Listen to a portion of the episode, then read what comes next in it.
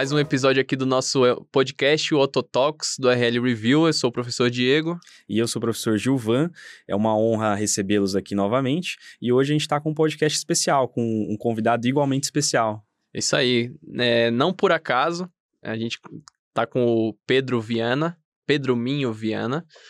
É, não por acaso está aqui como convidado da gente, primeiramente por ser um, um grande amigo nosso, mas também por ter sido o destaque na prova de título do ano que, em que ele fez, né? A gente já teve é, como convidado no episódio anterior o Caio, e junto com o Caio, o Pedro foi primeiro lugar na prova de título de 2021.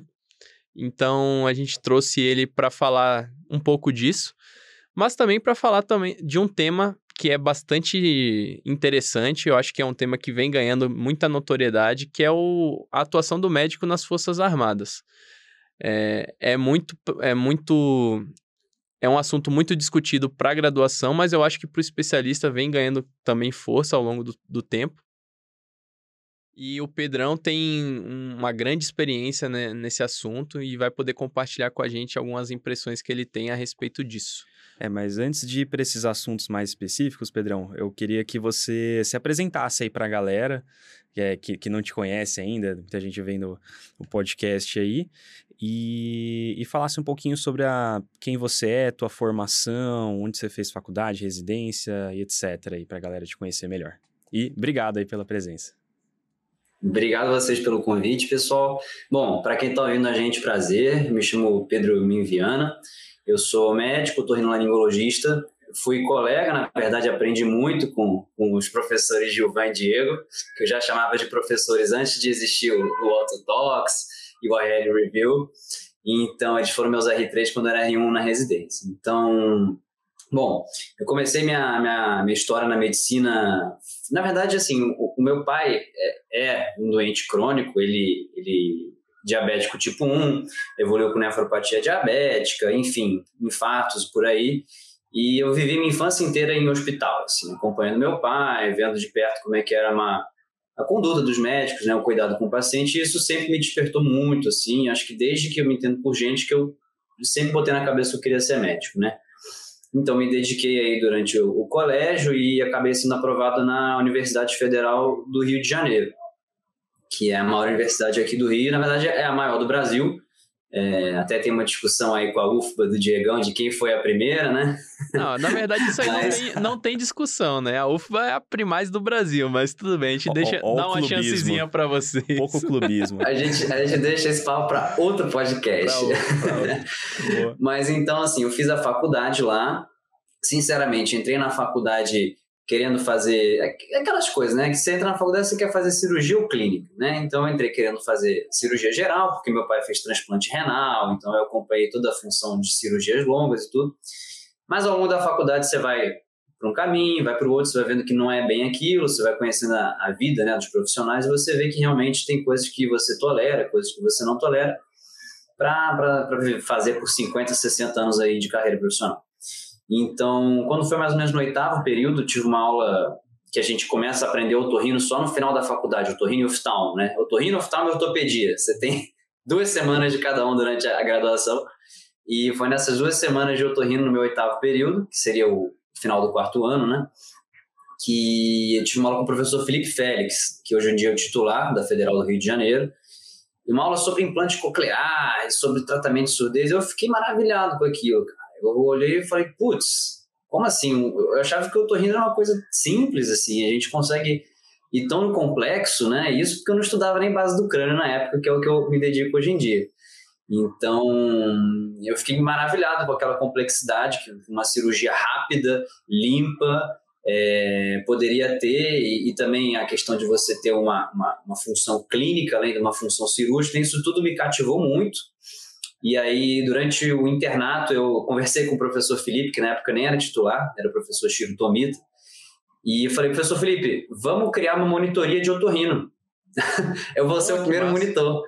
Aí ele me olhou assim e falou, pô, sério, você tá animado assim mesmo? Eu falei, tô, cara, vamos. Aí ele falou, tá bom, então você é o primeiro monitor de otorrino, a gente monta uma grade curricular, um negócio assim, e acho que os alunos vão adorar. Cara, e não deu outra. Os alunos que ficavam duas semanas na otorrino, eu levava eles para ver nasofibroscopia, para acompanhar exame, mostrava vídeo de cirurgia e o pessoal as notas, assim, evoluíram de uma forma absurda na, durante a graduação, porque a galera, no início, tinha um, um certo grau de desinteresse, porque tá vendo cirurgia vascular, tá vendo cardíaca, né? O otorrino acaba ficando em segundo plano.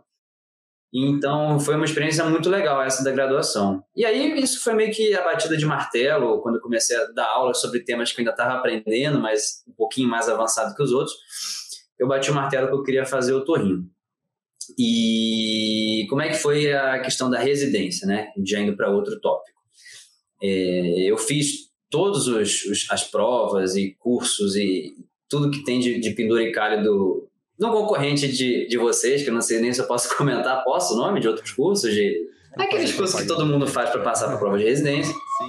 E, e, eu, eu, eu tava querendo respirar outros ares, assim. Eu tava um pouco saturado do Rio, assim, por N motivos, mas, assim, violência e, enfim, aquela questão de, de verba, né, de, de, de, de hospital federal, que a gente sabe que sempre é complicada. E eu tava querendo viver outros ares. Então eu falei, olha, eu vou fazer prova só para São Paulo. Não vou fazer uma prova para o Rio de Janeiro. E isso veio também de uma aula que eu tive num dos cursos na UFRJ com o professor Miguel Tepedino, que atualmente é o meu chefe. E eu vi uma aula dele sobre cirurgia da base do crânio que ele mostrava as dissecções que ele fez no SVO, lá da USP. Eu olhava aquilo e falei, cara, como assim? Eles têm uma estrutura assim para dissecar cadáver? Que maravilha! Eu fiquei louco com isso. Eu falei, eu quero ir para lá, eu quero ir para lá. Então, eu me dediquei, fiz as provas e eu, eu, quando fiz as provas, eu jurava que eu não ia passar para nada. Então, eu me matriculei em todas. Eu fiz USP São Paulo, USP Ribeirão, Unicamp, Unifesp, Unesp, Santa Casa, Secretaria Municipal, tudo. Suzão, Suzin. Fiz umas 12 provas e acabou que eu fui bem. e acabou que eu tive que escolher, porque as, as segundas fases começavam a convergir, né? E eu tinha que ir eliminando. E acabou que eu fiquei muito bem aprovado. Eu fiquei aprovado em primeiro lugar lá na, na USP São Paulo, fiquei em primeiro na Unesp, e na, na USP de Ribeirão, acho que eu fiquei em segundo, alguma coisa assim. A única que eu acabei não passando foi a Unicamp, que tinha muitas poucas vagas naquele ano. Mas tudo eu acabei sendo aprovado bem. Assim. Então, aí que começou a minha história no HC, foi quando eu conheci vocês, né? E aí foram aqueles três anos mais intensos das nossas vidas, em todos os sentidos que a gente pode colocar aí. Verdade, né? verdade. Essa foi, foi e... um pouquinho da minha caminhada aí até chegar na otorrino. E agora afunilando um pouquinho, Pedrão, depois da, do relato da residência, né? Você teve duas experiências, né? Está tendo uma experiência com fellowship, mas teve uma outra lá no HC no início, né? Você começou um fellow, acabou depois optando por um outro fellow, que é o que você desenvolve atualmente na a sua maior prática, né? é, em termos de pós-graduação e complementação especializada. E queria que você falasse um pouquinho do Fellow, já que é, eu acho que na, Uf, é na UFRJ que você faz, né? Ou na UF... Eu faço na, na UERJ, na Universidade UERJ. Estadual do Rio. Desculpa, desculpa o pessoal da UERJ aí. Então, na UERJ, e é algo relativamente novo, né? E eu queria que você comentasse como é que foi, foi essa, esse retorno ao Rio de Janeiro para fazer o fellow e para começar um fellow, né? É um, sempre um grande desafio. E você topou encarar. Eu lembro que a gente conversou um pouquinho a respeito na, durante o seu processo de decisão. Mas conta aí um pouquinho pra gente como Mas é que foi é... isso aí. Antes dele, eu gostei do, do pioneirismo aí da monitoria de otorrino. Eu nem sabia dessa informação, cara, mas legal. Parabéns. É, acho que tiveram algumas turmas ainda depois, eu não sei se até hoje tem, não sei como é que a banda tocou, mas foi uma coisa que me, deu vontade, a gente fez e inclusive contou Sim, ontem para currículo de, de, de, entrevista de residência e tudo, então foi, foi bem bacana para o meu aprendizado pessoal e também para o meu currículo foi legal. Foi uma oportunidade que o professor Felipe me deu que eu aproveitei. Bom, respondendo a pergunta do Diegão, cara, sim, a gente, a gente no HC, existe uma diferença grande entre Rio e São Paulo, não só com relação à, à estrutura física, mas também com relação à hierarquização é, dos serviços, das funções dos residentes, da, da, proximidade com os assistentes, que a gente chama em São Paulo, que aqui no Rio o pessoal chama de staff, né? O carioca adora botar as coisas para o inglês. É, então tudo isso era muito diferente. Então isso realmente foi um baque quando eu cheguei, porque aqui eu, eu chamava o professor Felipe Félix de Felipe na graduação. O professor Shiro Tomita eu cheguei a chamar de Shiro. E aí você chega no HC e todo mundo é doutor. Ninguém você chama pelo primeiro nome, senão você é escorraçado. Então, teve esse primeiro baque, assim. E, e, em São Paulo já é muito tradicional a questão do fellow, né? A gente tem, pô, no HC a gente tem o quê? 8, 9, 10 programas de programas fellowship dentro antigos, da né? né? Relativamente antigo. E os programas já antigos, de muitos anos, com tudo estruturado dentro da faculdade, por aí vai.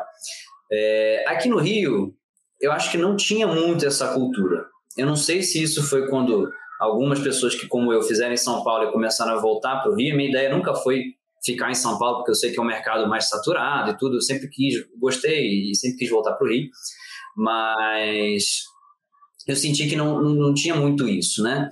E aqui no Rio, acho que começou quando a galera começou a voltar para o Rio e, e, e, ficava naquela, poxa, mas lá em São Paulo eu poderia fazer tal e tal coisa, e aqui a gente vai ficar meio que igual a todo mundo, como é que vai ser? E já tinham pessoas que acompanhavam, é, super especialistas, muita gente já acompanhava o Miguel, muita gente já acompanhava o Dr. João Teles, por exemplo, muita gente acompanhava o Felipe, mas era tudo muito informal, né? E um dos primeiros fellows que começou foi do professor Miguel Tepedino na, na Policlínica de Botafogo, que é uma residência, um serviço privado aqui do Rio, onde ele chefia. E acho que tem uns quatro ou cinco anos, que foi a Camila, se não me engano, a primeira fellow do Miguel. Foi um fellow meio que teste, assim, acabou dando super certo, que ela saiu com uma super mão cirúrgica, e até hoje ela é referência no, interior do estado do Rio. É, na UFRJ, onde eu fiz a graduação também, o professor Felipe Félix começou por volta de uns três anos atrás com o fellow de otologia, né? E, inclusive, o Denis, que foi meu R- também R- de vocês, é o fellow atual de otologia lá. Então, são serviços que estão se estruturando, né? Mas você ainda vê que, por exemplo, na UERJ, na, na UFRJ, eles estão começando a pensar num fellow de rinologia agora, uma coisa assim. Na Policlínica, até onde eu sei, também tem um fellow de otologia agora com o Marcelo Tepedino. Então, eles estão começando a abrir realmente os grandes uhum. campos do fellowship agora no Rio. É, com relação ao ERG, não tinha um programa de fellowship bem definido. É, eu sempre gostei muito de, de rinologia e sempre gostei bastante de medicina do sono também. É, só que tinha toda uma questão, enfim, burocrática lá em São Paulo, de, de, de preceptoria, de, de concorrência para a vaga do fellow, que eu sabia que ia ser um pouco complicado é, de eu ficar lá e, e, eu sou meio assim, eu, não, eu sou meio inquieto, cara, eu não consigo ficar muito, vocês repararam que eu saí do Rio para São Paulo, eu não consigo ficar muito no mesmo lugar com a mesma experiência. Eu acho que a gente ganha muito vendo pessoas diferentes fazerem de forma diferente. Isso te amplia o universo assim, de uma forma que a gente não consegue nem imaginar. Então, eu, eu, eu queria sair um pouco da mesmice, entre aspas, assim, sabe? É, conversei com o professor Miguel, ele já tinha uma pessoa que acabaria é, ficando no Fellow do Rio, porque eu conversei até um pouco em cima da hora. E eu gostava gosto muito de medicina do sono, eu resolvi me matricular no Fellow de sono lá do HC. Fui super bem recebido, a gente começou super bem, eu já com, com um mês e meio eu já estava aprendendo com o Dr. Alexandre a laudar polissono, tudo. Só que a grande questão que me dificultou lá foi que a gente pegou a segunda onda do Covid, né? E a gente, como otorrino, otorrino que exerce sono, você tem que aprender a fazer as sono-cirurgias, os procedimentos e por aí vai. E isso estava muito restrito, não por culpa do serviço, mas por culpa da pandemia. E, e eu senti que eu comecei a patinar na minha, na minha curva de conhecimento. E a gente não tinha previsão nenhuma da coisa melhorar, a coisa só ia piorando no Covid. E o HC, com toda uma questão política junto ao governo do estado de São Paulo, estava dificultando. E o professor Miguel falou: Cara, quero abrir um fellow na UERJ, estou precisando de ajuda lá, quero organizar as coisas lá. A gente tem muito caso legal, não sei o que. Eu falei: Professor, eu vou. E aí, como é que foi? Como é que vai? Não sei o que. Eu comecei a fazer ponte aérea e começamos o fellow de rinologia na UERJ. É, a gente tem atividade três dias da semana.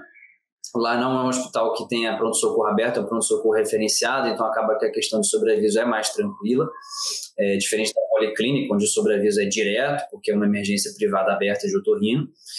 E a gente tem atividades teóricas, sessão clínica, discussão de casos do serviço, que são apresentados pelos residentes, mas eu, eu dou uma coordenada, dou uma filtrada, porque o residente às vezes não tem a maturidade para destacar o que é importante em cada caso. E a gente tem também ambulatório, né, da especialidade. Na UERJ, os ambulatórios todos são de manhã e meio que todos são gerais, mas existe uma setorização. Na quarta-feira vai mais o pessoal da renologia, na sexta vai mais o pessoal do ouvido. Não é tão separado quanto no HC, que era um ambulatório só de nariz, só de ouvido. É... Então, eu acabo vendo um pouco de tudo também, o que é legal, né? Um hospital terciário quaternário precisa ver casos de ouvido, por exemplo, é super interessante. E, e, a gente tem as datas cirúrgicas. Praticamente toda semana a gente faz cirurgia. A gente tem um horário da manhã, que é o do fellow, são as cirurgias complexas. Fístula, tumores paranasais, tumores de base do crânio, lesões de acometimento de órbita, enfim, nasofaringectomias e por aí vai. E a gente tem o tempo da tarde, em que geralmente eu oriento junto com o professor e tal, é, as cirurgias mais simples do R3 e do R2, as sinusotomias, o maxilar, o esfenoide, o septoplastia e por aí vai. Isso é muito legal porque a gente aprende muito orientando. Isso é uma coisa que todo mundo fala e você Pô, nunca, com certeza. nunca bota a fé, mas você aprende muito olhando gente fazendo bem feito e você aprende muito orientando a fazer bem feito. É, eu diria que o, você triplica o seu aprendizado fazendo isso. Então, foi muito difícil no início, porque realmente não tinha essa divisão em rinologia lá, então a gente teve que criar uma fila de pacientes que, que enfim, estavam tava meio bagunçado, pacientes antigos que não tinham pré-operatório, aquela correria toda, mas hoje em dia a coisa está se encaminhando, já temos até aspirantes a novos fellows aí. Oh, Acabou que bacana. bacana. É, tem bastante gente, cara. Na verdade, o Miguel tá até com uma, é, uma, uma bomba aí na mão, porque ele vai ter que escolher, né? E vai ter que ser um processo seletivo apertado. É, mas o meu fellow vai durar um ano e meio, porque como eu acabei entrando no segundo semestre da pandemia, ele falou, olha, acho que um ano vai acabar sendo pouco, acho que você vai se beneficiar de um ano e meio. E está sendo ótimo, cara. Eu já vejo a otorrina a rinologia de outra forma, já tem uma outra segurança. E é, a minha cabeça virou assim, 360 graus. Eu aprendi a fazer de um jeito no HC, que sinceramente não sei dizer se é o melhor, se é o pior, mas com o Miguel eu aprendi de um jeito, não vou dizer completamente, mas sei lá, 270 graus diferente de fazer, com algumas semelhanças, mas outras coisas diferentes, tanto de material quanto de, de, de, filosofia cirúrgica mesmo. E eu acabo juntando um pouco dos dois, assim. Às vezes o Miguel até fala: você está muito teórico, você quer saber o nome da estrutura, você tem que ir lá e achar a órbita e não sei o quê. Ele é muito prático, assim, muito rápido. E, enfim, é, uma, é muito diferente, cara, é muito bacana. Eu estou gostando muito e, está sendo está sendo muito, muito engrandecedor, assim, para mim, tanto profissionalmente quanto intelectualmente, assim, falando. Muito bom, muito bom. Eu acho que essa coisa que você falou de, de variedade de, de técnica, né? Variedade de, de profissionais que você tem contato, é uma das coisas mais, mais fundamentais, eu diria, para a formação do cirurgião, né? É, a gente tinha um pouco isso quando você né, fazia cirurgias, por exemplo, no hospital universitário, no hospital das clínicas, que às vezes as correntes de, de, eram um pouco diferentes, as cirurgias eram um pouco, as modalidades um pouco diferentes, e você ia coletando né, o, o bom de cada profissional que te ensinava ali, e às vezes tinha os fellows que te ensinavam também, e R+, e etc. Mas quando você muda a escola, putz, cara, isso aí eu acho que traz um, um crescimento muito grande, né? Muito interessante mesmo isso, isso que você falou. É verdade. E não só, não só com relação a, a profissionais dentro da otorrino, mas é, o que é interessante de você estar num hospital universitário de porte terciário quaternário é a interdisciplinaridade. Isso é uma coisa que o professor Miguel bate muito na tecla e realmente eu passei a acreditar nisso, cara. Que é, é mais do que ser multidisciplinar. Multidisciplinar é o quê? Você ser o otorrino que pegou uma lesão da base do crânio e ah, vou encaminhar para o oncologista, vou encaminhar para o radioterapeuta, vou encaminhar para o radiologista para ter um parecer. Solicita na ATT, acabou. E você vai receber aquilo passivamente. A gente na UERJ e também na Policlínica, o Miguel trabalha assim, tem uma filosofia de interdisciplinaridade. O que, que é isso? Eu vou pegar o caso de rinologia que eu vi, vou preparar as imagens, vou preparar a endoscopia nasal, preparar os exames complementares, eu vou apresentar isso para o oncologista, eu vou falar, olha, qual que é a sua opinião sobre esse caso? Que o interesse do cara vai ser outro. Entendeu? Se eu fizer uma cartinha para ele falando, ah, é um T4A, não sei o que, vai ser outra coisa. Se eu for, olha, o paciente é esse, a ressonância é essa, comete isso, eu consigo chegar até aqui com o meu endoscópio, ele vai ter outra visão. Ele fala, poxa, esse tumor então que eu achava que era irressecável, de repente eu consigo preservar a órbita desse paciente. Né? Isso é um exemplo. A gente faz assim com oncologia, a gente montou lá um time de via lacrimal, que tem radiologista e oftalmologista junto. É, a gente tem essa equipe oncológica que a gente conversa com radioterapeuta, conversa com radiologista. Então, isso é muito rico e eu aprendo muito, aprendo muito. Tem coisas que eu, que eu falo, cara, não imaginava, assim, quimioterapia de indução, são coisas que a gente, por exemplo, no HC, é, algumas coisas são assim, não é uma crítica, mas é um, é um fato. A gente acaba tendo o ICESP, que é um instituto separado para tratar câncer, e a gente faz a biópsia, deu maligno e encaminha. E você acaba perdendo esse segmento oncológico que é, que é tão interessante, entendeu? Então eu, na UERJ, eu acabo mando para quimio de indução, eu recebo e eu falo, cara, esse tumor sumiu com a quimio de indução, a gente arrancar o olho dele, agora a gente vai fazer uma cirurgia endoscópica. Por outro lado, às vezes eu falo, olha, esse, esse tipo histológico não mudou nada com a quimio de indução, e o paciente agora é paliativo. Então, isso enriqueceu muito a minha prática. Agora eu tenho outra visão. Agora eu não, eu não vou discutir um caso complexo sem passar a mão no telefone, ligar para a pessoa que eu confio e falar: olha, o caso é assim, assim, assado, vou te mandar as imagens e eu consigo fazer isso. O que, que você acha? Então, isso, isso mudou minha prática. Só um, ah, um, é uma coisa que eu queria perguntar, que a gente acabou discutindo isso também em outros podcasts e, e, e, aulas, enfim. Então, você, o que, que você acha em relação ao fellow? O que, que você recomendaria para o jovem otorrino que está se formando agora? Faz ou não faz fellow? Depende? Ou é mais para faz, mais para não faz? O que, que você acha que é, é essencial mesmo ou, ou mais ou menos? Tá.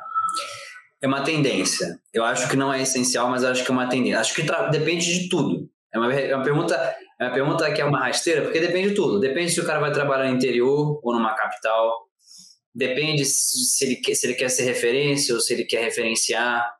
Então, acho que é uma resposta que depende. Assim. Acho que se você é, fez, uma, fez uma residência num lugar onde o R3 fazia tudo, ou seja, que não tinham outros fellows para fazer as coisas mais complexas. E se você vai trabalhar numa cidade um pouco menor, eu acho que às vezes, se você. Às vezes a gente sabe que a residência é um período que você fica apertado de grana. Então, se você quer juntar grana, quer fazer a coisa, às vezes pode não ser necessário. Tá? E, e, e isso vai muito assim, é, exatamente do, do, perfil de prática que você quer ter. Se você vai ser aquele cara que vai receber as buchas para tentar resolver, ou se você vai ser o que vai acabar encaminhando.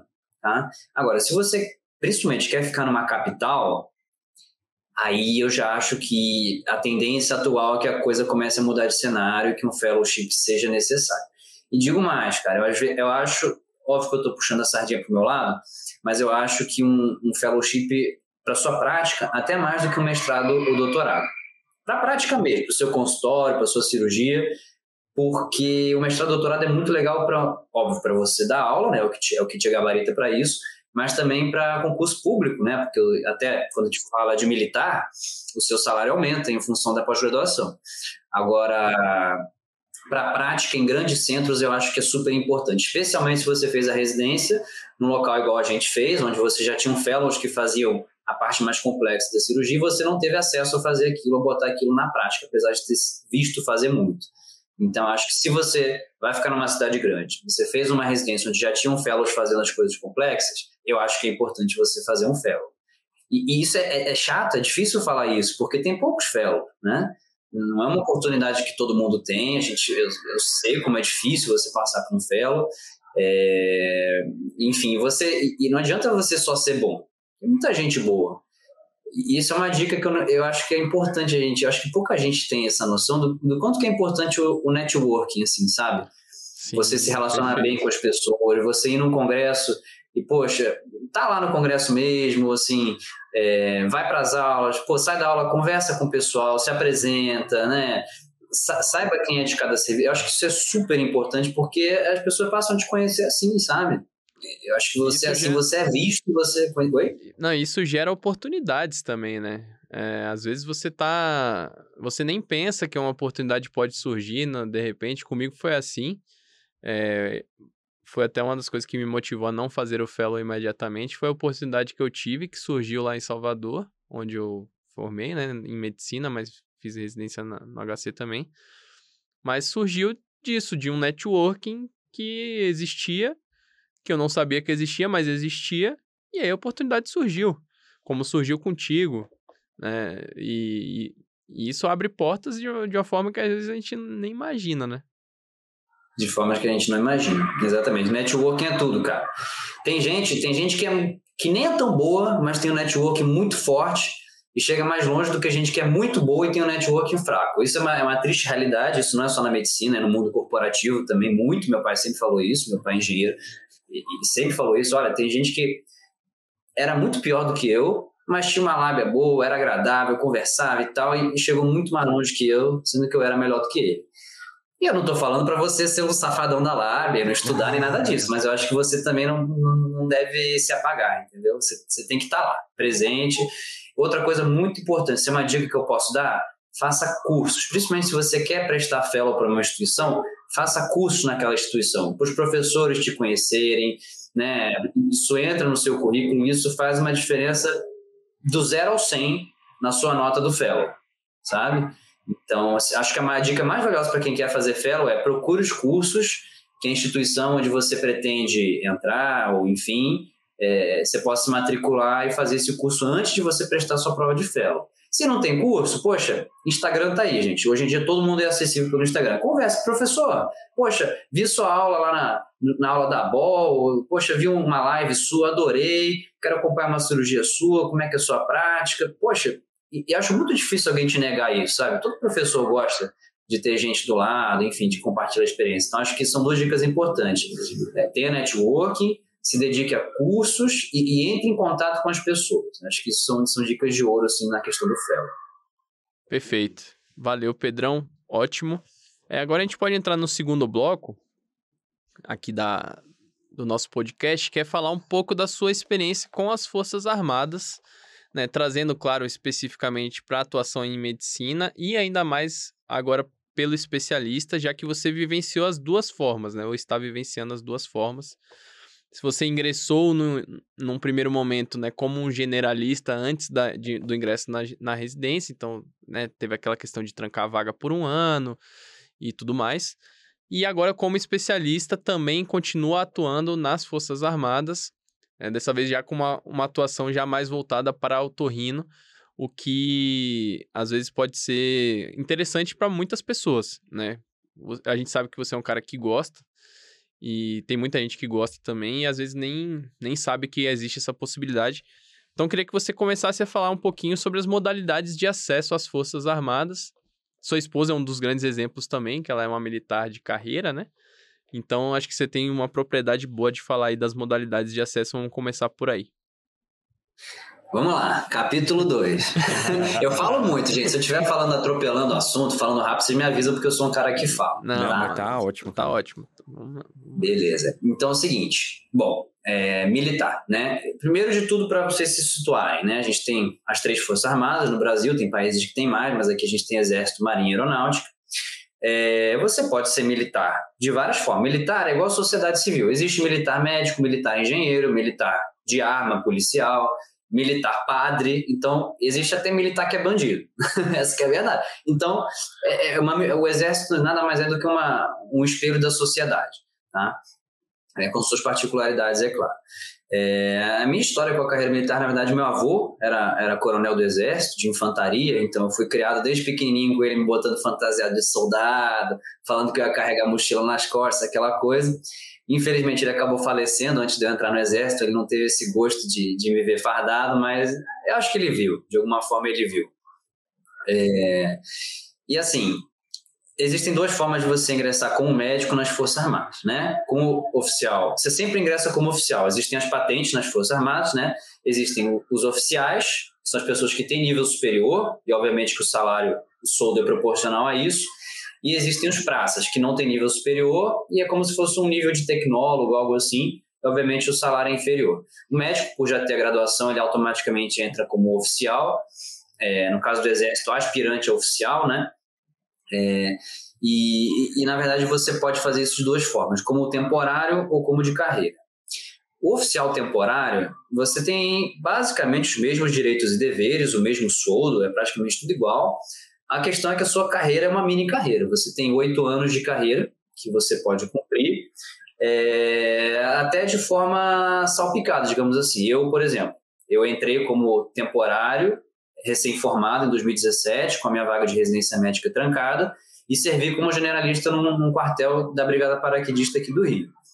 Eu tive uma experiência, assim, super interessante, que me ampliou muito a visão também de mundo, mas não tanto de medicina. Mas isso depende. Isso depende porque é, tem gente que vai para o hospital como recém-formado generalista. E aí as coisas são bem diferentes. Então eu, eu vou conseguir falar da minha experiência de recém-formado generalista Fui para um quartel que é um dos mais operacionais aqui do Rio, então eu cheguei a botar colete, pistola, fuzil, capacete e ir para a favela lá na época da intervenção federal do Rio.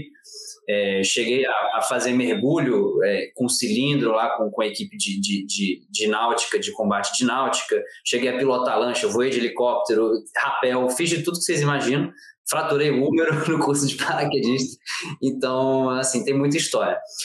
Para o recém-formado é interessante, principalmente por dois motivos. Primeiro, é um salário fixo que vai cair todo dia primeiro na sua conta e você não vai ter que se preocupar em, em dar zilhões de plantões para ter uma renda digna nesse início de carreira, que a gente sabe que, que para esse formato está cada vez mais difícil, principalmente para quem fez faculdade particular e às vezes tem algumas dívidas de fiéis, enfim, que, que tem que correr atrás disso, né? Então a gente sabe que essa questão da remuneração de início de carreira é bem complicada e no exército você consegue ter um, um fixo. Esse é um ponto positivo.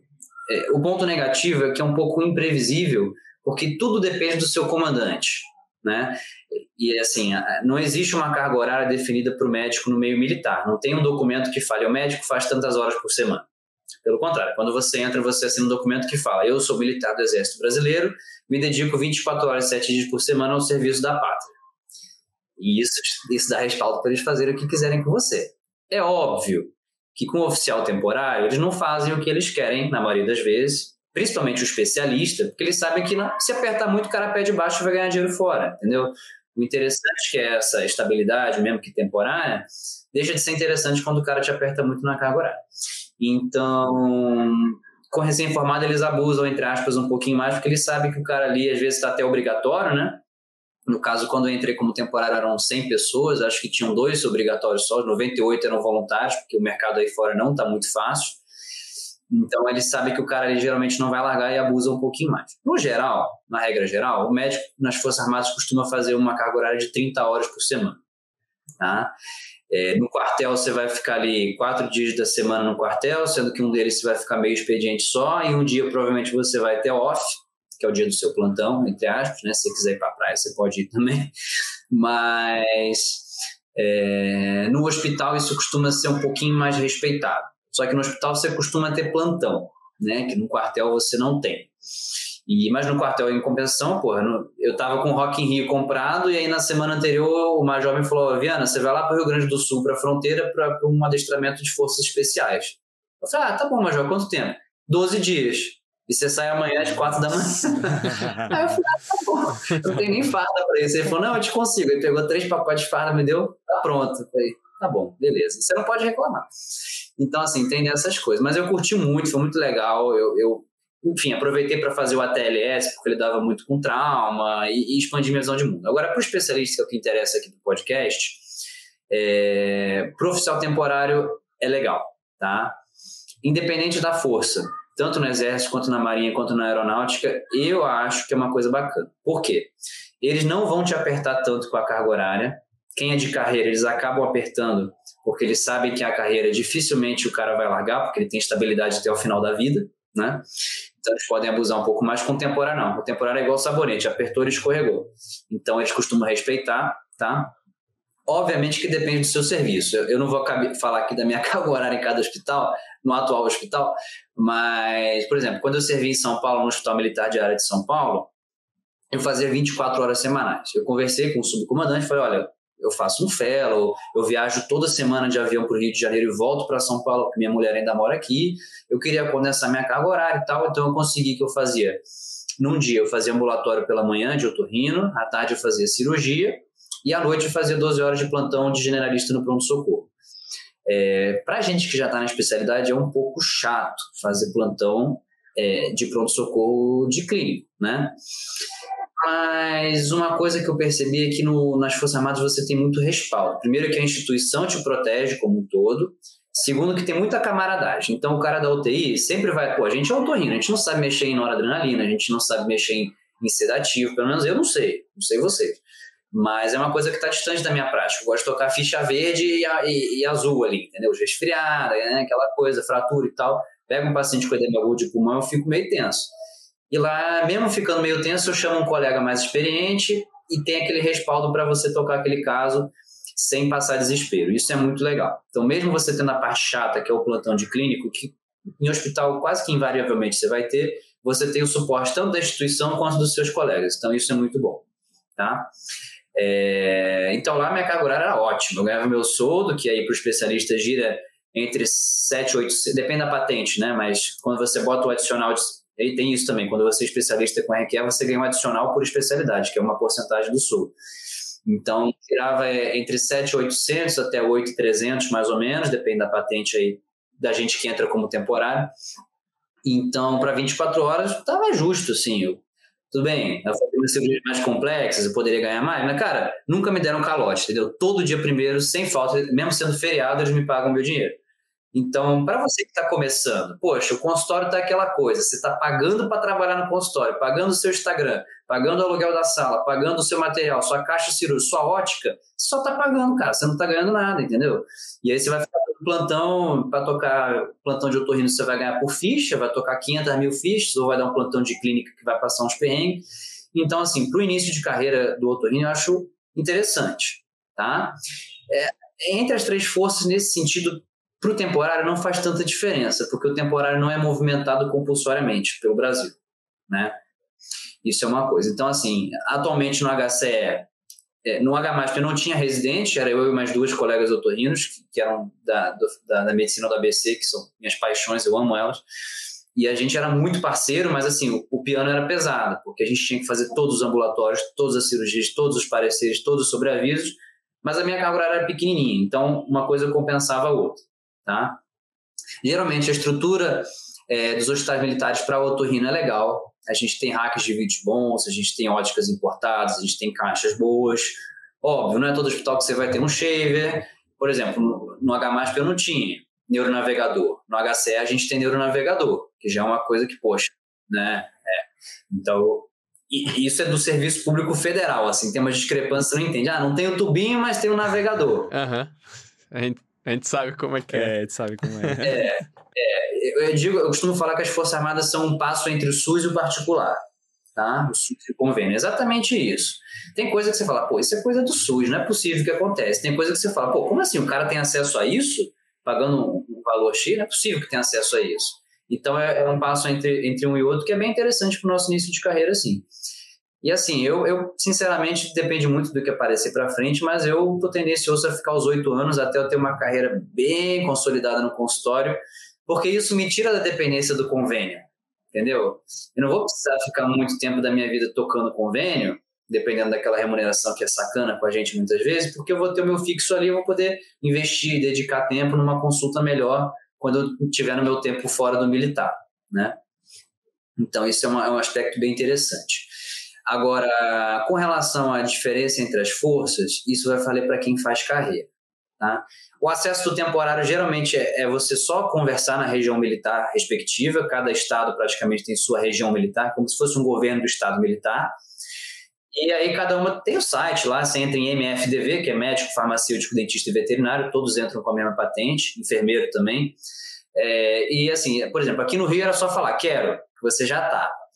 Lá em São Paulo tem uma provinha, que é como se fosse a prova de residência mesmo, difícil, mal feita pra caramba, que você faz e classifica, porque em São Paulo tem muita gente querendo ser militar. No Rio tem muita vaga, então acaba sobrando, por aí vai. Em São Paulo tem pouca, tem um hospital, um quartel e tal, então a demanda é muito e o pessoal briga pelas vagas.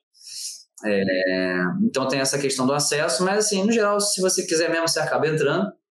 O especialista é muito mais fácil. O especialista, geralmente, eles estão implorando para ter um especialista. Então, às vezes, você até fora de época, né? Geralmente, em setembro, eles começam a organizar os processos seletivos, porque em 1 de fevereiro você é efetivado. É, então, geralmente, para o especialista, até fora de época, eles conseguem arrumar um jeito de te colocar. Para o oficial temporário, existe um período de formação, porque você não pode, pô, civil como a gente é, no dia seguinte você está no quartel, você nem sabe para quem você vai prestar continência, você não sabe nada. Então você tem um período chamado estágio de adaptação ao serviço, que é onde eu conheci a minha esposa, inclusive, então é um período legal, é um período bacana. Maravilha. É divertido. E é muito legal, porque você está naquele estresse lá de, de, de, consultório e tal, e você sai, você dá uma desligada da vida médica, que são 45 dias que você vai a semana inteira para o quartel, não fica preso lá não, mas você vai e você aprende sobre o hino nacional, sobre os heróis nacionais, sobre armamento, você aprende a atirar, você faz um ou dois acampamentos, como se fosse uma simulação de guerra mesmo. Então, para a experiência de vida é uma coisa incrível, cara. Você, você fala, poxa, Eu não sabia que uma escova de dente fazia tanta falta na minha vida. Eu não sabia que um banheiro limpinho fazia tanta falta. Então você, você passa até a enxergar a vida de uma outra forma. Isso é bom para o generalista ou para o especialista, né? E aí, fim desse período, você é aspirante oficial, você tem seis meses nessa patente, você é promovido a segundo tenente, aí o seu soldo muda um pouquinho, responsabilidade também. Agora, o de carreira é, é bem diferente. A carreira, cada Força Armada tem sua prova, é um concurso público federal, tá? E Exército, Marinha e Aeronáutica, cada uma numa época do ano. A Marinha começa a lançar edital é, em junho, julho. O Exército acho que é mais para o início do ano. A Força Aérea é mais ou menos em fevereiro ali. E não é todo ano que abre vaga para todo especialista. Teve uma época que abriu muito, abria vaga caceta para todo mundo, mas eu acho que o governo federal hoje em dia está dando uma apertada no orçamento. Por exemplo, esse ano não abriu vaga para otorrino na Marinha, tá? Então é tem essas coisas, tem que ficar atento aos editais se você pretende prestar o concurso. O concurso de carreira é uma, é uma prova com várias etapas, não é só fazer uma provinha de texto, você vai ter um teste físico, você vai ter um teste psicológico, você vai ter uma prova de títulos, onde eles vão avaliar se você fez fellow, se você fez mestrado, doutorado, isso tudo vai pontuar, se a sua residência era conceituada A, ou B, ou C ou D, tudo isso vai ser avaliado, a sua produção científica, e em função disso você vai ter uma colocação e você vai estar apto a executar um curso de formação de oficial, que varia entre as forças, tá? Exército, nove meses, Marinha, um ano, onze meses, Aeronáutica, quatro meses, e cada, cada força tem sua escola de formação de oficiais. E é como se fosse um, um estágio que eu fiz de 45 dias, só que é por um ano. Então, dependendo de onde for, isso é um game changer na vida aí, tá? Por exemplo, aqui no Exército, a escola de formação era aqui no Rio, do lado do hospital que eu trabalho, do HCE, e esse ano mudou para Salvador. Então, todos os médicos brasileiros que entram para o exército de carreira, eles vão ficar um, 11 meses em Salvador, de segunda a sexta, aprendendo a ser militar de carreira. E aí eles acabam tendo algumas aulas de direito, algumas aulas sobre estratégia militar, aulas sobre história e por aí vai. Muito teste físico, muito acampamento e aulas sobre prática de saúde nas Forças Armadas e por aí vai. É, na aeronáutica, a Academia dos Médicos fica em Minas Gerais. É mais tranquilo, porque são quatro meses só. É, tem um período de internato ali de, acho que um mês, você fica lá realmente dormindo lá todo dia e depois você pode voltar para casa nos finais de semana, mas são quatro meses. E na Marinha é uma ilha, é uma ilha mesmo, aqui na, na Baía de Guanabara, onde todo dia você pega o barquinho e vai lá de segunda a sexta e tem uns 11 meses aí de instrução militar. A Marinha, a gente até tem as brincadeiras assim, a Marinha é um pouco mais socialite. Você não tem acampamento, você não rasteja na lama, mas em compensação é burocrático pra caramba, é chato com uniforme, tem que estar tá passadinho, dobradinho, aquela coisa. Né? O exército é, é, mais pé no chão, assim, você vai rastejar na lama, você vai dar tiro pra caramba, você vai correr pra caramba, é muito exercício, e o pessoal não costuma implicar tanto com coisas boas. A aeronáutica é o meio termo. Você tem as coisas chatas de uniforme, mas a parte física não é tão pesada quanto a do exército e por aí vai, né? Mas é, a essência é sempre a mesma, tá? Outra coisa que difere as forças. Exército. O concurso é federal, então ele automaticamente é o concurso para o Brasil inteiro. Não abre uma vaga de otorrino para o Rio. Abriu vaga de otorrino para o Brasil, né? E o que, que vai definir para onde você vai? Óbvio que os especialistas de carreira têm tendência a ir para as capitais, né? Mas o que vai definir é a sua colocação ao final do curso de formação. Então, depois daquele um ano de prova física, prova de campo, prova de tiro, prova teórica, prova não sei o quê, você é colocado. Você foi o primeiro, segundo, terceiro, quinto, né, quadragésimo da turma. E a prioridade de escolha é pela sua colocação na turma. Tá? Então, ó, os otorrinos, tem quatro. primeiro colocado, tem vaga em Manaus, tem vaga no Rio de Janeiro, tem vaga em Salvador, para onde você vai? E aí você escolhe. E essa vaga não é fixa. Tá? Você, uma vez indo para um lugar no Exército, com médico menos, o militar de carreira de arma, infantaria, artilharia, ele vai mudar a cada três, quatro anos da vida dele, de fato. Tá? O médico não, mas o médico, pelo menos uns dois a três anos da vida, ele vai ter que morar em alguma cidade meio que aleatória. Assim, ele ele começou em Salvador, às vezes ele vai ter que ir para o Rio Grande do Sul, ficar um, dois, três anos ali, e aí pode voltar para Salvador e ficar a vida inteira em Salvador. Geralmente o exército funciona assim. Conheço muita gente aqui do HCE que formou na escola, veio para o HCE, ficou dois anos, aí foi, sei lá, dois anos para São Paulo e agora está 30 anos no HCE, entendeu? Então o exército tem essa questão de movimentar. A Marinha não tem tanto, porque o efetivo da Marinha, grande parte é aqui no Rio, mas eventualmente, por exemplo, na GO da, da minha esposa, esse mês eles falam: olha, uma de vocês, 10, vai ter que passar dois anos no Mato Grosso. assim. E aí, enfim. É. Aí tem coisas que podem te prender. Por exemplo, se você é casado, seu parente, seu, seu esposo ou marido é, é funcionário público, isso vai te segurar aqui. Entendeu? For um funcionário estadual, por exemplo, vai te segurar. Se for um funcionário federal, vai depender de quem é o mais velho, se tem vaga da, da unidade federal onde ele trabalha lá, onde você seria transferido. Aí vai ter as nuances, vai ter a sua conversa ali, quem você conhece também de influente, isso existe. É, isso vai acabar definindo o seu futuro. Na Força Aérea, já não. Força Aérea, o concurso é regional. A Marinha, a Marinha até que é dividida. Existem vagas em âmbito nacional e vagas em âmbito regional, mas são bem poucas. Geralmente é para Brasília, são poucas vagas. Na, no aeronáutica, não. A aeronáutica é totalmente regional. Então, a aeronáutica abriram, esse ano abriram quatro vagas de otorrino, mas era uma para Alcântara, uma para Santa Maria, uma para o Recife, enfim, quatro lugares. E se você fez a prova para Alcântara, meu amigo, esquece. Você vai para Alcântara e você pode movimentar o mundo, o papo, o presidente, mas você não vai sair de Alcântara. Tá? É, meio definitivo mesmo. Eu conheço gente que entrou em outra especialidade, que o marido trabalhava na Força Aérea aqui no Rio e ela entrou para a Força Aérea no concurso para Porto Velho. Ela falou: ah, eu sou casada, ele vai me puxar, ele já está na força e tal. Cara, ela ficou três anos lá, todo ano ela pedia e falaram: a gente não vai te transferir porque o seu concurso é regional, você escolheu isso, ninguém te obrigou. E ela não conseguiu, ela teve que pedir baixa, fez concurso para a Marinha e agora ela está no Rio na Marinha. Então ela fez dois concursos, dois anos de formação e por aí vai. Então a FAB é um pouco mais rígida, mas assim, eu quero ficar no Rio. Então para mim a FAB é uma ótima. Eu vou prestar, assim que abrir vaga para o Rio na FAB, eu vou prestar porque vou garantir que eu e minha esposa vamos ficar aqui a vida inteira, entendeu? E você tem o seu apartamento, você tem o seu consultório, você vai ter a sua vida com muita tranquilidade fora, né? Então essa, essa que é a diferença crucial entre as três forças, é a questão da movimentação e o tempo de formação, a cidade de formação e por aí vai, né? É, o exército até cogitaria fazer, mas agora com essa coisa de Salvador, putz, cara, para mim não tem condição de ficar um ano em Salvador nessa fase da vida que eu já tô, fico apartamento é, e tudo. Uma mudança muito drástica, né, na vida. Uma mudança muito drástica. E eu já me comprometi com várias coisas, já tô com o meu network do Fellow aqui, por aí vai, já tô virando referência para algumas pessoas, então para mim não vai ser interessante. Então, eu vou esperar abrir minha vaguinha ou na Marinha, né, que eu sei que movimenta pouco, e minha mulher também é e tal, ou na FAB quando abrir a vaga para o Rio, porque eu sei que não vai ter estresse. É... Tem alguma coisa mais que vocês queiram saber de diferença das Forças Armadas? Alguma coisa do dia a dia? Ah, eu acho que é a questão do. Mais especificamente das possibilidades de atuação, assim. A gente sabe que tem atuação clínica, né, ambulatorial, cirúrgica, que você falou aí para o especialista doutorino. Mas tem a possibilidade de você exercer atividades administrativas também, né? Dentro da força, né? Como é que é isso tem. aí? Assim, Vamos lá. É, o Exército, como todo. Marinha Aeronáutica, como todo órgão federal, é um órgão por natureza burocrático. Muitas vezes de burocracia de forma ineficaz. Eu sou bem franco, não tenho por que mentir sobre isso. Então, você às vezes vai se estressar com coisa de documento, coisa que você manda o processo e volta, e manda e volta, e manda e volta. Todo mundo tem um pouquinho de função burocrática. Quanto mais você sobe na carreira, a sua carga de burocracia aumenta e a sua carga de prática clínica diminui. Tá? Tem gente que para isso é muito interessante. Tem gente que não vai querer ficar operando até os 80 anos de idade e aí acumular uma função burocrática de escritório, de gestão hospitalar, né, de, de enfim.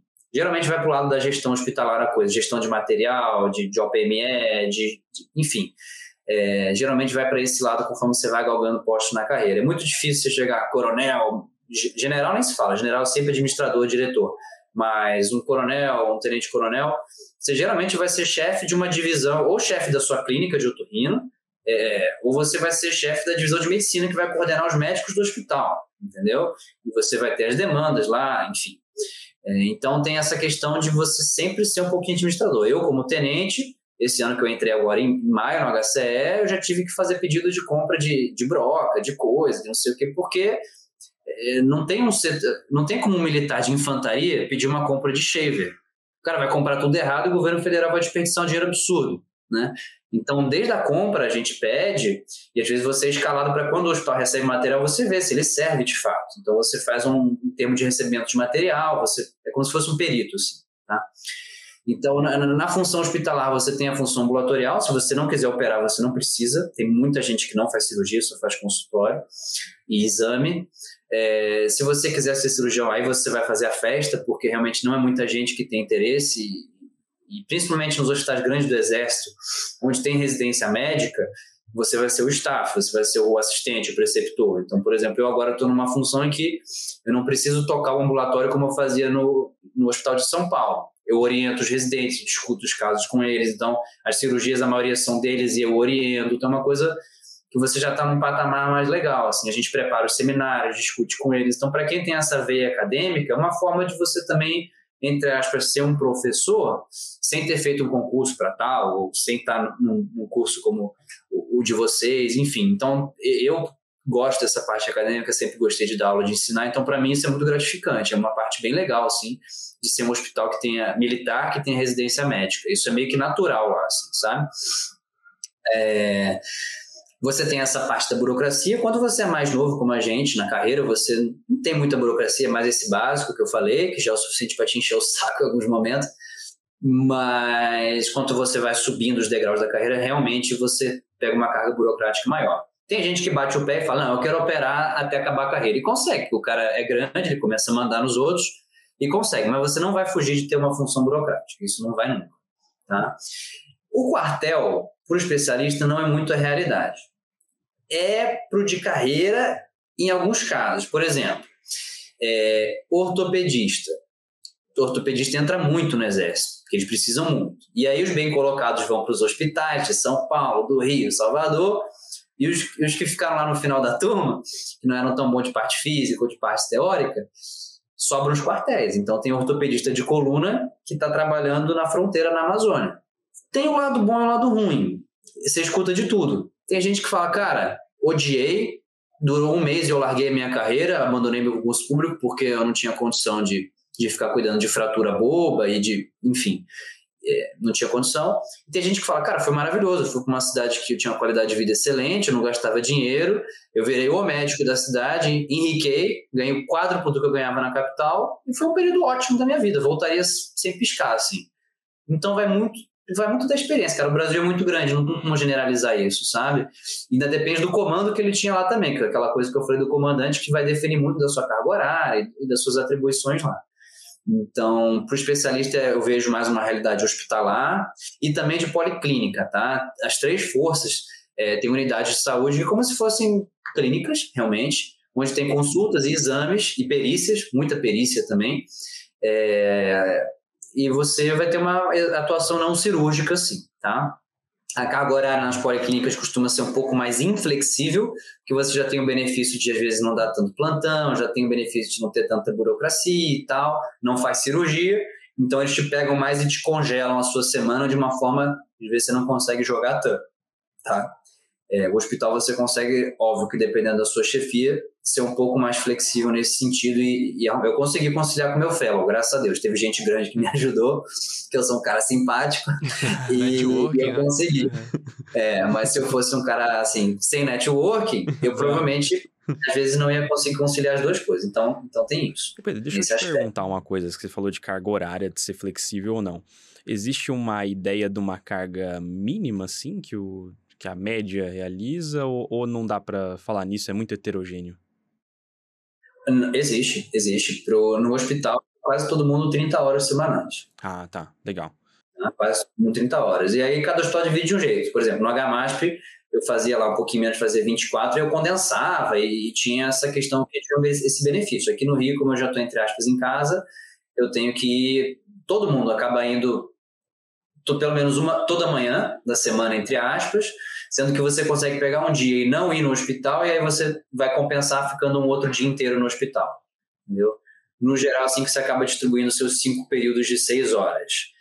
Claro que dependendo do porte do hospital, você vai ter uma escala ou outra, preta, vermelha, que vai correr de, de plantão por fora, aí um plantão de 12 no mês, ou um plantão de 24 no mês, dependendo da demanda de Covid ou o que for, que a força esteja demandando, que pode acabar caindo fora dessas 30 horas. Então, vai ter um mês ou outro que isso vai ser extrapolado, e não adianta espernear, não adianta chorar, não tem o que fazer. Eles falam: ó, oh, você quer ir embora? A porta é serventia da casa. Tem muita gente querendo estar no seu lugar. Então tem que fazer mesmo. Não tem como contestar, porque você assinou na hora de entrar que você estaria 24 e 7 disponível para eles. Legal. Mas tem os sobreavisos, no geral, os sobreavisos não chamam muito. Acabou que esse fim de semana eu fui chamado, mas assim, de cinco dias de sobreaviso me ligaram uma vez. Então, é uma coisa que não. Pessoal se ajuda muito, você consegue orientar pelo telefone a maioria das vezes, então não é um sobreaviso que pesa de verdade, assim, sobreaviso é quase que indiferente, mas tem essa questão dos plantões que às vezes pega um pouquinho mais. É que agora em hospital, menos de 24 horas você não vai fazer, esquece, tá? Mas geralmente vai girar em torno de 30 horas, um pouquinho para mais, um pouquinho para menos, enfim, vai depender do comando. Beleza. Uma última pergunta a respeito da atuação do especialista em relação a missões, que a gente vê às vezes muito. Você falou, né, no início. Ah, o comandante chegou e falou: pô, amanhã você vai viajar para não sei onde, 12 dias e é isso aí, se vira, amigão. É, para o especialista, isso é uma realidade? Existe muita missão desse tipo de viagens e, e sim, dias e dias fora? Isso é avisado com antecedência para o especialista? É um pouco melhor em relação ao generalista? Como é? É, a diferença, a separação é exatamente essa. A diferença é você ter feito a residência ou não. Para o generalista, acontecem missões um pouco mais curtas, que podem ser de uma missão de dois dias a uma missão de 12 dias, como foi a minha do Rio Grande do Sul, e que os caras estão cagando, eles vão te avisar em cima da hora, porque eles sabem que você não vai ter consultório, não vai ter aquelas coisas fora, entendeu? Então eles vão te avisar em cima da hora mesmo e você não vai ter muito o que fazer. Mas isso o cara generalista realmente ele vai passar o plantão que ele tinha, enfim, mas ele não vai se prejudicar com o paciente, com a agenda de cirurgia e por aí vai, né? É, do, do, generalista temporário, né? O generalista, é, desculpa, o especialista temporário, meu caso agora atual, eles não fazem isso. Porque eles sabem que vão perder um cara que opera a base do crânio, é um valor barato para eles, entre aspas, se eles fizeram uma, uma entre aspas, babaquice dessa. Né? É, então, para a gente não é uma realidade, para o especialista temporário missão assim realmente não é uma realidade, é uma realidade para o especialista de carreira. Especialista de carreira, eles falam, eles falam até assim, o especialista de carreira é sócio da empresa. Então, sendo sócio, ele vai distribuir é, os lucros e também os prejuízos. E isso acontece Cara, isso é inerente à carreira militar, sinceramente. Se você quer ser militar, você tem que estar aberto a isso. A minha esposa é de carreira, né? Tá, tá lá no Hospital Marcílio Dias, que é um dos maiores do Rio, da Marinha, e ela foi avisada com antecedência, com pelo menos um mês e meio de antecedência, que ela ia participar da operação acolhida aos venezuelanos, lá na fronteira do norte, né? Então, eles avisaram com mais de um mês de antecedência e eles compram sua passagem, garantem a sua hospedagem. Óbvio que é uma hospedagem militar, você não vai ficar no hotel no Hilton, né? É, mas assim, o cara que é de carreira você já tem que entrar condicionado a isso. Então você vai fazer os seus horários fora da força, mas você sempre vai ter que falar: olha, eu sou militar de carreira, eventualmente pode acontecer de eu ser acionado e a gente vai ter que esquematizar isso aí, tá? Quanto mais velho você fica na carreira, isso para de acontecer. Você com 40, 50 anos só vai para uma missão dessa realmente se você quiser, tá? Agora, entre, os seus 28 ali, né, que o especialista acaba se formando até uns 35, 36, isso, isso eventualmente vai acontecer, tá? É, no máximo até a patente de capitão, que a gente fala, né? Tem tenente, capitão, major, tenente-coronel, coronel e general. É, os médicos podem chegar a generais, são muito poucos, mas acabam chegando a generais também. Então, até a patente de capitão, você vai ter umas missões nessa na sua carreira, mesmo como especialista. É, a Ingrid, por exemplo, vai lá para vai lá para a Amazônia, mas tem gente que vai na Marinha que vai para aquelas ilhas que são quase na África, né, no meio caminho do Brasil com a África e fica duas, três semanas lá.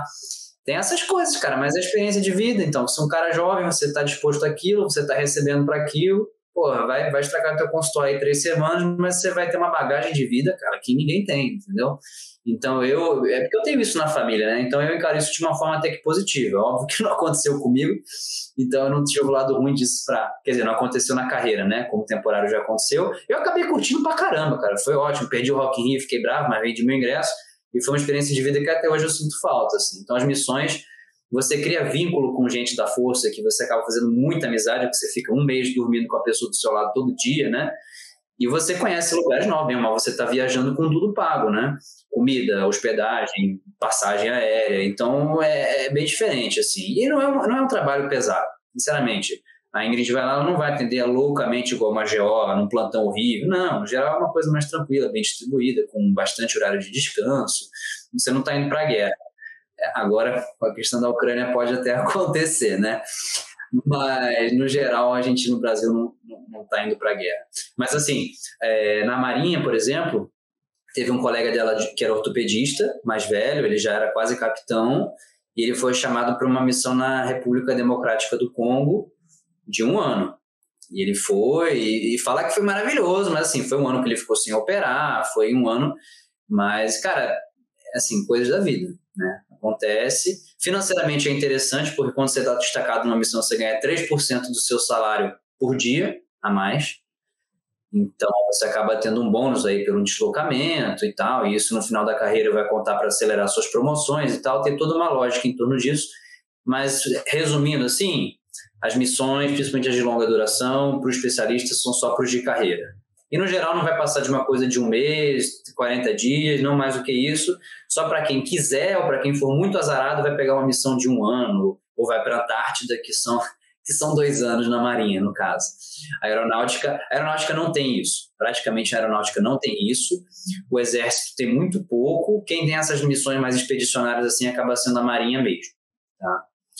E existe um lado também, isso acho que para o especialista não é muito, assim, é mais talvez para o ortopedista e tal, mas se a pessoa entrar e se apaixonar pela carreira militar, ela pode fazer todos os cursos militares que ela quiser. Ela pode ser mergulhadora, ela pode ser paraquedista. Tem o diretor do hospital da Ingrid, ele é médico, cirurgião vascular, agora é, almirante e tal, mas ele é piloto de helicóptero também. então, assim, é uma vida que você pode ter duas vidas dentro de uma. Tem gente que vai odiar isso, tem gente que vai achar isso super legal. Você pode na Marinha fazer o curso de médico de submarino. Então, assim, tem coisas muito excêntricas e que são super interessantes. Sobrevivência na selva, sobrevivência na caatinga e por aí vai. Tem coisas que são muito legais e coisas que não tanto. Aí vai do perfil, cara, vai do perfil. Se você for para esforçar mais, tem que estar aberto a isso. Mas, principalmente para quem é de carreira. O temporário é mais, é mais fresquinho, mais gelinho. Legal, hein? Quando o papo é bom, o tempo voa. A gente está com uma horinha aí de podcast. É... Para finalizar, a gente vai falar rapidamente, Pedrão, é, dos seus métodos de estudo, né? Já que você foi um cara que teve uma, uma atuação destacada na prova de título. Então, fazer aí um, um apanhado geral, mas um pouco mais rápido, é, da, das suas dicas de estudo, conselhos para quem vai fazer prova, para a gente finalizar nosso episódio aqui. Contar um pouquinho da Tranquilo, vou falar em oito minutos, que eu estou com o controle do relógio aqui, então vamos lá. Prova de título. R1, a gente na USP não tinha como se dedicar, né? Infelizmente é uma verdade, a gente mal conseguia se sustentar, comer, quem dia dormir, quem dirá estava prova de título, né? Você pegava muita coisa por osmose. Nas residências de outros lugares eu vejo que é diferente. Aqui no Rio a carga horária de residência é bem mais tranquila, então o R1 já consegue sim estudar se ele quiser, tá? É, mas isso vamos, vamos colocar que não é uma obrigação do R1. O R1 está conhecendo, está aprendendo a examinar, isso é uma obrigação para quem quer digamos, ter a garantia de ser aprovado na prova de título, ao meu ver, tem que começar a estudar no R2. Não dá para você chegar no R3 e falar, ah, agora eu já sei operar, mas agora eu vou aprender a teoria. Não dá. Você tem que começar no R2, foi como eu fiz.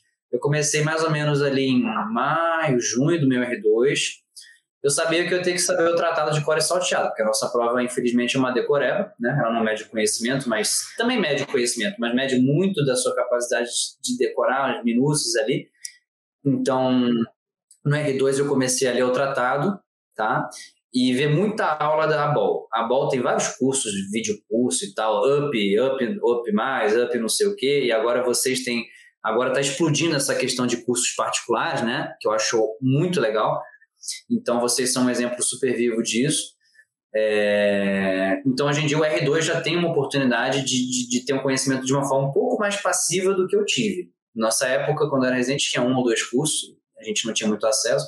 Então eu sentei a mão, cada semana eu lia um ou dois capítulos do tratado e fazia um resumo. Tem capítulos que dá para se aglutinar lá. Laringe, tem uns três ou quatro capítulos que falam a mesma coisa no tratado de alteração estrutural mínima. Então você pega aqueles ali e dá uma aglutinada. Eu sou um cara é, que não sou muito de ler, eu sou muito de vídeo aula, de ouvir, de assistir, de ver vídeo eu prefiro assistir 10 videoaulas do que ler um capítulo de livro. Mas eu me forcei a isso no R2, eu falei, não, eu tenho que ter o pavimento, né? eu tenho que ter os tijolinhos. Então, eu tenho uma memória muito visual, assim. Então eu sabia, puta, eu lembro daquela figura, daquela, daquela coisa do tratado, que aquela informação estava lá. Isso é uma coisa que eu, eu, nasci com isso, eu tenho um pouco disso, assim. Então eu aproveitei essa, o R2 para fazer os meus resumos do tratado. Eu fazia uns resumos de três a quatro páginas, assim, é, com algumas coisas que às vezes não eram tanto para prova de título, eram mais para eu aprender. E aí, quando chegou no R3, eu já estava praticamente com o tratado todo resumido.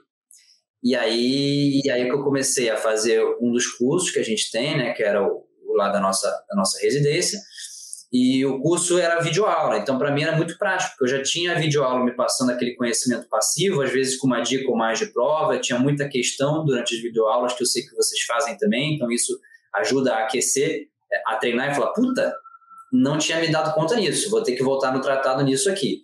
Então isso é uma coisa que, que te dá um, um te dar uns bisus, assim, que eu acho que são importantes para a prova. É, então, assim, vídeo aula comecei no R3 e eu já tinha visto muito no R2, mas formalmente, toda semana, aquela coisa religiosa no R3. E eu faço o resumo do resumo.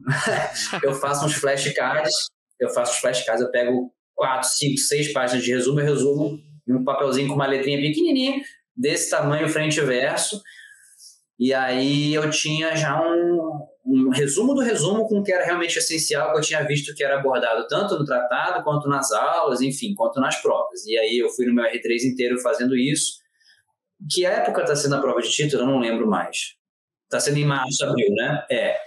Então, e aí quando chegou novembro, porque você tem que levar em consideração que dezembro é o mês que vai te fuder. Assim, você vai vai estar tá com muita coisa para pagar, você vai ter que dar plantão, você vai ter que visitar sua família, vai ter festa, férias e tal. Então, dezembro é um mês praticamente nulo. Então, a gente nas Forças Armadas aprende a sempre calcular o tempo regressivamente. Olha, se eu tenho que chegar em tal lugar às 7, quando der 15 para as 7, eu tenho que estar já pronto. E aí, para estar 15 para as 7 pronto, 7 e meia eu tenho que estar me arrumando. Então, eu levo, eu levo muito isso para o estudo, assim. E, e, eu falei, cara, eu vou ter que começar a realmente estar pronto para a prova a partir de novembro, é, do, que antecede a prova, né? Então, eu teria uns 4, 5 meses ali para realmente ficar craque em tudo que eu precisava. Eu, sinceramente, não fiz questão, tá? Fora as que tinham nas videoaulas, eu não parei para pegar mil perguntas em otorrino e entrar em grupinho de, de, de, de WhatsApp de, de pergunta, porque para mim isso é extremamente ansiogênico. Eu sou um cara que toma ansiolítico, então eu não posso ter gatilhos ansiogênicos para mim. O bom da minha ansiedade é isso, é eu faço tudo com antecedência. Eu nunca vou chegar e vou estar atrasado ou vou estar com um assunto pendente, porque a minha ansiedade não vai permitir que eu faça isso, tá? É, mas é o meu jeito. Enfim, então quando chegou no, em novembro ali, eu falei: olha, eu tenho meus flashcards prontos, o que, que eu vou fazer? Vou começar a, a, rever algumas aulas e tal, que eu sei que são conteúdos que são muito frequentes em prova, e eu vou estudar meus flashcards. Eu pegava um iluminador e, e iluminando assim o que, que era muito crucial de cada grande tema. E aí eu fui assim até mais ou menos fevereiro, quando era fevereiro, eu estava com quase tudo pronto. Se a prova tivesse sido em março, talvez não tivesse dado tempo, mas a pandemia adiou minha prova em uns dois meses. E aí, ao mesmo tempo que eu fiquei muito puto, eu falei, graças a Deus, porque deu tempo de eu respirar e organizar um pouquinho melhor o meu estudo, de forma que eu, eu, eu consegui, além de iluminar tudo que eu precisava, no final, quando faltava um mês, aquela reta final mesmo, que você já está de saco cheio, você não quer ver aula, você não quer ver vídeo, eu pegava, por dia eu olhava, olha, hoje eu vou ver laringe benigna. E eu olhava, o que está iluminado aqui? Ah, alteração, nódulo pólipo Rank, não sei o que, terço médio, pá, pá, pá, pá, pá laringo e tal. Então eu sabia os pontos-chave de tudo. De forma que eu cheguei na prova, eu estava com tudo extremamente mapeado na minha cabeça, mas não foi uma coisa que eu mapeei em cima da hora, aquilo foi mapeado em cima de uma leitura do tratado, que foi construído tijolinho, e eu fiz um resumo, isso é uma forma de você é, aprimorar e, e, e, como é que se diz? Agarrar aquilo na sua cabeça, me fugiu a palavra, né? né? É, uhum Consolidar a memória, exatamente. Então, isso é uma forma de consolidar a memória. E aí eu fiz o resumo do meu resumo, é uma terceira nível de consolidação, e aí eu iluminei o meu resumo, e você vai fazendo isso. Muito Eu acho muito importante ver vídeo aula. Muito. Por isso que eu acho que é tão legal o curso de vocês, porque eu lembro exatamente o que, que o professor tal falou na aula tal, no slide tal, porque aquilo foi uma questão que quando teve o teste no final da aula eu errei. E aí eu voltei para ver aquele vídeo e eu falei, porra, o, o, professor Diego falou tal coisa na aula de laringe e tinha aquele vídeo daquela lesão. E, cara, na, na prova, assim, vai muito de sorte. Sinceramente, eu, eu, acho que não fui o primeiro colocado porque eu sou o melhor do Brasil. Obviamente que eu não sou, enfim, posso ser um, dois, mas não vou, é, junto com o Caio. Mas eu acho que é, tem o seu dia de prova, tem um dia que cai exatamente aquilo que você estudou, né? Que você revisou. E uma coisa que é legal da. É, que você revisou, enfim, que você fez aquela cirurgia, você viu aquele caso e fez um relato de caso, tem muito disso também, né? Tem residência que a gente sabe que às vezes não, poxa, não, não faz uma certa cirurgia, encaminha para outro serviço, e aí, às vezes, aquela área deficitária do seu serviço seja interessante você ter uma base teórica mais forte ainda, que você sabe que aquilo não vai ser um reflexo. A gente vê uma lesão de voz, a gente já imagina o Dr. Rui falando lá na reunião da voz, e, e aquilo é reflexo para a gente. É, tem outros serviços que nunca viram aquilo, então você vai ter que pegar o que é uma deficiência do seu serviço e fortalecer aquilo. Mas, resumindo assim, para ser rápido, meu esquema foi esse. Tratado no meu R2, grandes resumos, né, folhas de resumos. Quando chegou no meu R3, eu comecei a resumir meus resumos cinco a seis meses antes. Faz, é, pegar umas flashcards e iluminar eles, né? E aí um mês antes é a reta final e você pega os tópicos quentes do, dos flashcards. Foi isso. Isso é muito bom para estudar para a prova do Fellow também. Porque você vai estudar para um Fellow de rinologia, porra, é um terço da prova de título. Como é que eu vou fazer? Não, eu tinha umas flashcards ali. Porra, consegui em três semanas estudar tudo da rinologia, entendeu? Então, acho que é uma, foi a minha técnica. Eu, sinceramente, abri mão de fazer questão, abri mão de, de discutir com colegas de grupos de WhatsApp, mas foi o que deu certo para mim. Estudo é muito individual, né? Mas, como vocês falaram, tem algumas tendências estatísticas aí que para a maioria devem funcionar. Então, acho que sei, acho que a experiência é uma coisa que certeza. vale também. Válido pra caramba. Bom, Pedrão, queria te agradecer. A gente vai precisar encerrar aqui. O papo tá bom. Se, de, se deixasse, a gente conversava aí um tempão, ainda mais que faz tempo que a gente não se fala né, Verdade, mais é. proximamente. o WhatsApp ali sempre rola, os grupos da resenha, mas. Mandar um salve pro grupo das tretas aí também. É, um abraço pra um galera. Um abraço lá. aí pra galera. Mas, pô, queria te agradecer, cara, pela sua participação. É, foi muito bom, podcast muito completo. É, quando sair, a gente vai te mandar. Para finalizar, queria que você deixasse seu, ah, seu contato no Instagram para a galera que quiser seguir. É, e é isso, brigadão. Tá ótimo, pessoal. Obrigado pelo convite. Foi um, foi um prazer rever vocês assim agora que a gente mora longe, né? Que a gente mora tanto tempo pertinho. É, foi um prazer. Eu quero que vocês entrem com energia total aí nesse projeto, cara. Eu acho que pô, tá bonito, tá bem produzido. Vocês são os caras que têm um conteúdo excepcional. Eu, eu, eu conheço porque eu aprendi com vocês muito. Então, acho que vocês vão acrescentar muito para o ensino médico do Brasil e, e da Autorrino como um todo. É, meu contato, meu Instagram é o arroba Pedro Viana, com dois N's, Otorrino, tudo junto, Pedro Viana Otorrino. Eu estou um pouco sem tempo, porque eu estou fazendo fellow militar, né, história e tal. Então, eu, eu sou um cara meio cômico, assim, eu, eu faço piada com tudo, então meu Instagram tem uma pegada meio assim. Mas, enfim, eu vou retomar isso aí assim que eu tiver um pouco mais de tempo. Mas eu sempre posto uma coisa ou outra, uma cirurgia do fellow que é interessante. E o meu e-mail é o pedromiviana, com dois N's, arroba gmail.com, para quem quiser tirar alguma dúvida e tal. Meu WhatsApp, às vezes, o Diegão ou o Gilvanzinho podem mandar se vocês precisarem também. E é isso, pessoal. Eu, eu exerço é, otorrino hoje em dia na UERJ, no meu fellow, né? No Hospital Central do Exército, onde eu sou preceptor lá da clínica também. E meu consultório particular, meu atendimento de convênios é no Hospital Glória Dor, que é o maior hospital da, da rede do São Luís aqui no Rio de Janeiro, mais novo, mais moderno, que é um serviço, inclusive, com um amigo nosso lá do HC, o Pedro de Castro, está chefiando e está sendo um prazer estar lá também. Grande abraço, pessoal. Pedro, eu queria aproveitar também, a gente já está acabando, mas para te agradecer também, cara. Você é um cara excepcional. E de todas as formas, como amigo, como profissional, como um cara que manda muito bem nas provas também. Exato. E é uma honra ter você aqui, cara. Obrigado mesmo. Acho que o pessoal vai ter um episódio bem enriquecedor aí, graças a você. Valeu, cara. Espero que todo mundo aproveite e daqui a pouquinho nos congressos a gente está se encontrando aí para tomar uma cervejinha. Opa, boa. boa. Então é isso aí, pessoal. Estamos encerrando mais um episódio do Autotalks. Até os próximos e um abraço. Valeu, galera. Até mais. Valeu, pessoal. Tchau, tchau.